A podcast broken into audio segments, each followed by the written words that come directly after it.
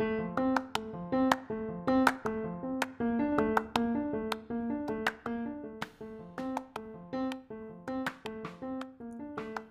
plate is your life.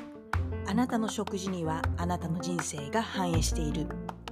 1ミリでも成長したいと思って頑張っているあなたはライフアスリート自分らしく生まれ持った力を最大限にチャレンジし続けられる喜びを最大限に感じたいと思って頑張っている方を応援しているポッドキャストですそんなあなたが少し疲れてしまった時このポッドキャストを聞いて少しでも心が軽くなったり笑顔になったり自分らしくチャレンジし続けられる勇気を感じられたらなぁと思ってお届けしています。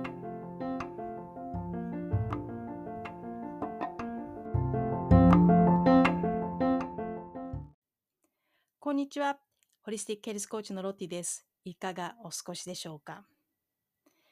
いやー、皆さん大変ご無沙汰しています。いや、本当に困っちゃいましたよ。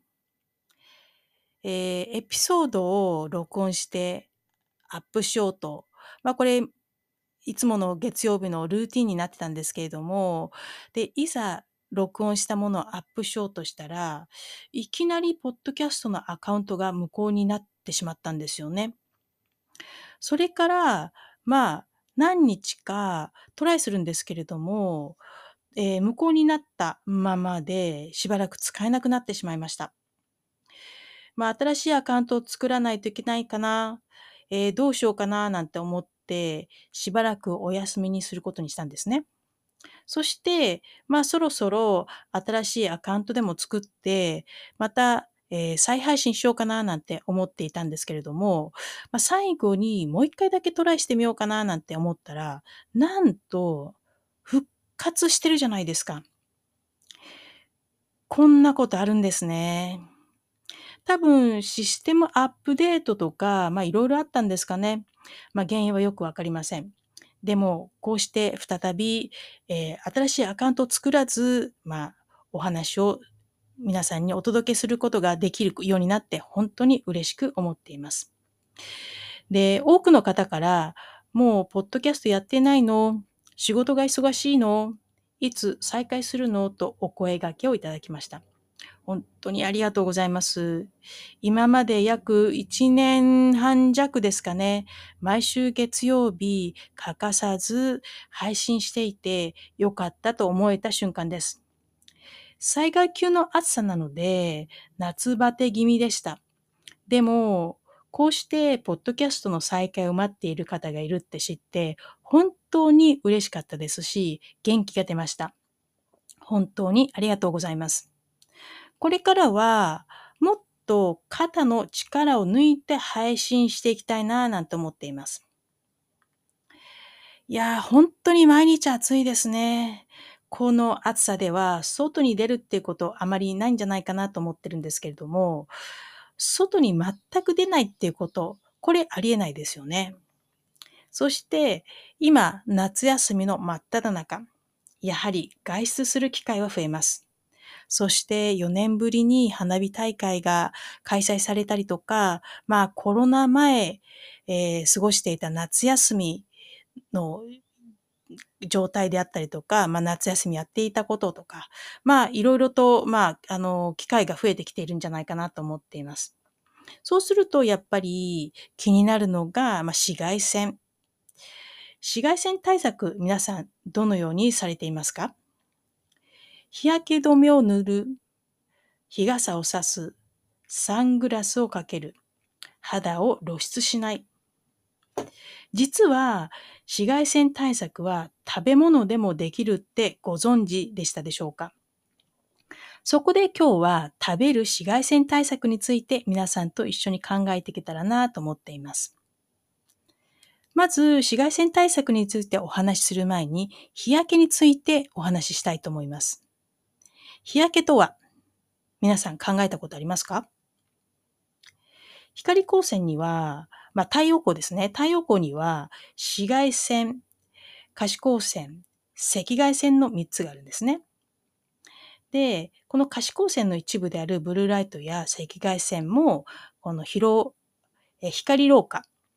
光によって、まあ、日光によってて肌が衰えるっていうことなんですけども、光老化に関係しているんですけれども、最も皮膚にダメージを与えてしまうのが赤外線なんですね。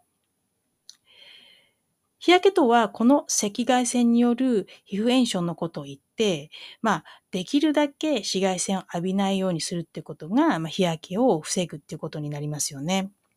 だから、まあ、日傘を差したり、肌を露出しなかったり、あとは日焼け止めを塗るっていうことが重要になってきます。でも、水遊びをしたり、ゴルフに行ったり、テニスをしたり、キャンプなど、外で遊ぶ機会が多い夏。せっかく塗った日焼け止めは、汗をかいたりすると取れてしまうこともありますよね。あと、日焼け止めを塗れない場所であったりとか、塗りにくい場所もあります。赤外線を浴びると、皮膚が赤くなり、ヒリヒリ、そして水ぶくれになります。また、皮膚が黒くなることもあります。そして、赤外線を浴びると、皮膚の免疫を、まあ、免疫に関係する細胞が弱くなってしまったりとか、まあ、免疫システムが低下したり、自己免疫力の働きによって活性酸素が増加したり、まあ、様々なことが起きるんですけれども、このようなことで疲労物質が体の中に溜まって疲労感を感じます。だから、外で、まあ、日をたくさん浴びるとなんだか疲れたっていう経験ありませんか？それが、この疲労感。まあ、疲労物質が体に溜まることによって疲労感を感じるっていうことになるんですね。でも、紫外線って体に悪いだけじゃないんですよね。紫外線はビタミン D を皮膚で合成する働きがあるため、えー日焼け止めの過度の使用はビタミン D 欠乏症のリスクの可能性があるっていうことも分かっています。だから日焼けが嫌だと言って屋内で過ごす時間が多いっていうのも問題になってきますよね。で、よくあるのが赤ちゃんに日焼けをさせたくないっていう理由から、まあ、日焼け止めをたっぷり塗って全身を洋服で覆ってしまうってお母さんがいるそうですけれども、これは様々な問題が生じてきます。だから、体の中から紫外線ケアをするっていうことも大切になってくるっていうことがここからわかるんじゃないかなと思います。体の中からの紫外線ケアとは、えー、外からの、まあ、紫外線ケアと異なって、紫外線そのものを、まあ、防止する効果はないんですけれども、浴びてしまった紫外線からのダメージをケアしてくれる効果は期待できるんですね。体の内側からの紫外線ケアとは、活性酸素を除去する抗酸化作用の高いものを取ったり、シミ予防、え美白に効果があると期待されるビタミン C を取ること。そこでどのような栄養素が、まあ、効果的か、その代表的なものを再確認していきたいななんて思っています。えー、最初にビタミン C。これは最も抗酸化作用の強い成分の一つです。シミや赤みなど炎症やダメージを軽減し、肌を守る働きをします。またビタミン C はコラーゲンや皮膚細胞の発達に必要なビタミン、ビタミンです。えー、次にビタミン A。これは細胞の成長をサポートし、コラーゲンの生産を保ちます。また、シワの予防や軽減、乾燥肌の改善に期待ができます。ビタミン E。えー、皮膚の抗酸化作用、炎症作用を保つ成分で、アンチエイジングの効果も期待できます。ビタミン E と A は単体よりも共に働くことに大きな相乗効果を発揮します。ビタミン D。日光により皮膚で合成されます。ビタミン D は感染を防ぐ働きやシワ予防を、シワ予防が期待できていて、まあ、環境ストレスからも守ってくれます。そして亜鉛。えー、抗菌作用と抗酸化作用を持ち、皮膚における免疫系を整えたり、炎症を整えます。細胞の生産を調整するなど皮膚の健康に重要な役割を持っています。これらの他にですね、リコピン、アントシアニン、ベータカロチンなど抗酸化作用の強いファイトケミカルも、えー、内側からの日焼け、まあ、ケアには欠かせないものっていうふうに考えられてるんですね。まあでも、暑い夏、食欲が低下し、簡単に食べるものに頼りがちになってきませんか？必要な栄養素がしっかり取れずに夏バテをしてしまうっていう人も少なくはないんじゃないかなと思っています。また、日焼け対策としてビタミン C やビタミン A などお肌に良い栄養素を取りたくても何を食べれば良いのかって困ってしまったり栄養のバランスを考える料理を作る気分にもならないってことありますよね。まあ、そんな時におすすめしたいのがスーパーフードです。エピソード47今更聞けないスーパーフードとは何かの回でスーパーフードについて簡単にお話をしましたけど、スーパーフードって一般の食品よりビタミン、ミネラル、クロロフィル、アミノ酸といった必須栄養素や健康成分を多く含む主に植物由来の食品を指します。スーパーフードはいつも食べている食事にちょい足しするだけで必要な栄養素を補うことができる便利なものです。この手軽さがスーパーフードの魅力の一つで、その栄養、栄養価の高さから食べるサプリメントとも言われています。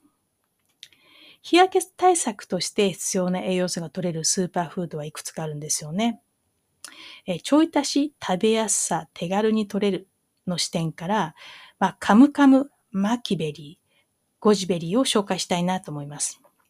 まあ、カムカムなんですけれども、これ聞いたことがある人どれぐらいいるでしょうかね。これカムカムっていうのは、フトモモ科の常緑上低木っていう、まあ、種類なんですけれども、これなんじゃこ、なんじゃこっちゃってなると思うんですけれども、これはアマゾンの、まあ、フルーツなんですね。で、カムカムはビタミン C の含有量が世界一って言われていて、レモンの54倍の天然ビタミン C が含まれているって言われています。その他、クエン酸や抗酸化作用のあるポリフェノール、ビタミン B も豊富です。酸味はレモンよりもマイルドで癖がないので、まあその活用法っていうのもたくさんあるんじゃないかなと思っています。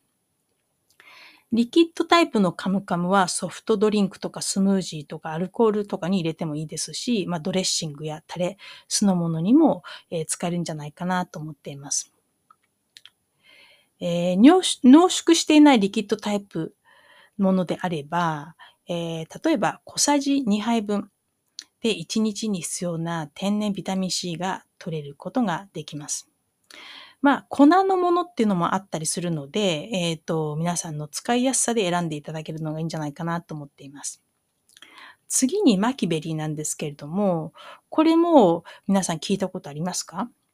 これはパタゴニアの地方で取れるものなんですけれども、ポリフェルのポリフェノールの多さがま特徴で抗酸化作用が極めて強く、抗炎症、抗アレルギー効果も期待できます。で特にアントシアニンがとても豊富なんですね。濃い紫色の粉として市販されているので、まあ、スムージーやヨーグルトに混ぜたり、ソースやドレッシングに使えますし、えー、いろいろな活用方法があるんじゃないかななと思っています。1日あたりの摂取量の目安っていうのは、まあ、2g から 3g が、まあ、えー、いいんじゃないかなって考えられています。次にゴジベリー。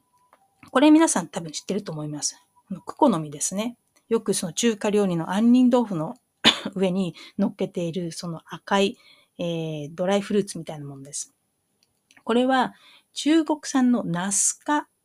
の分類されていて、ビタミン、ミネラル、タンパク質のほか、肌に良いベータカロチンが豊富に含まれています。薬膳でもよく使われる食材で、まあ、体と心を癒してくれるだけでなく、アンティエイジングにも効果が期待できるって考えられています。このゴチベリーには、抗酸化物質が多く含まれているほか、成長ホルモンの分泌を高めてくれるアミノ酸も含まれています。サラダとかグラノーラのトッピングやスムージーに入れるほか、まあ、スナックとしてそのまま食べることができるんじゃないかなと思っています。まあ暑いともうなんて言ったって食欲がなくなりますよね。そして、まあ、キャンプとかで外で遊ぶ機会も増えてくるんじゃないかなと思うんですけれども、そこで私がよくお勧めしているのが、トマトベースのスペインの冷製スープのガスパチョ。これにスーパーフードを入れてみるのも良いんじゃないかななんて思っています。火も使わないし、生の野菜です。そしてトマトには抗酸化作用を、えー、抗酸化作用が、まあ、含まれるリコピンっていうのが含まれています。キャンプ場でも簡単に作れますし、まあ、水筒とかに入れて、えー、持っていくってこともできますよね。このリコピンも、えー、っと、日焼けのケアに取り入れたい食事の一つなんですね。さて、えー、久しぶりなんですけれども、今週のポジティブティップスです。Come together. We need each other. この世の中には多くの問題や不安なことがたくさんあります。その問題や不安なことに視点を当てると、その言葉、ことばかりを考えてしまいます。そして何をやらないといけないかっていうことも忘れてしまいます。どのように調和をとっていくべきか、あなたがどのように相手に接ししようとするのか、あなたの姿勢次第です。あなたが抵抗を示し示していることや偏見を持っていることについて考えてみてください。それは恐れているからその姿勢をとっているのでしょうかそれとも単なる知らないからなのでしょうか世の中にある多くのものやシステムはお互いを求めなくなるようにできています。でも実際は人は一人では何もできないし、お互いの協力がないと何もできないです。何が相手との距離感を取らせようとしているのか、なぜ相手を必要としないのか考えてみてください。一歩下がって本当の気持ちは何か、ゆっくり優しく考えてみてください。そして次の質問をしてみてください。Where have I been separating myself or pushing against others and the world? 私は他の人や世の中からどのように離れようとしているのか、どのように避けようとしているのか、きっと不自然なことがたくさんあるって気づくと思いますよ。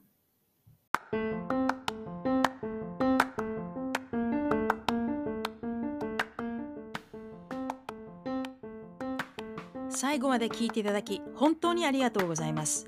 次回も皆さんと一緒にいろいろなことを考えていけたらなと思っています。それではまたここでお会いしましょう。Don't forget smile!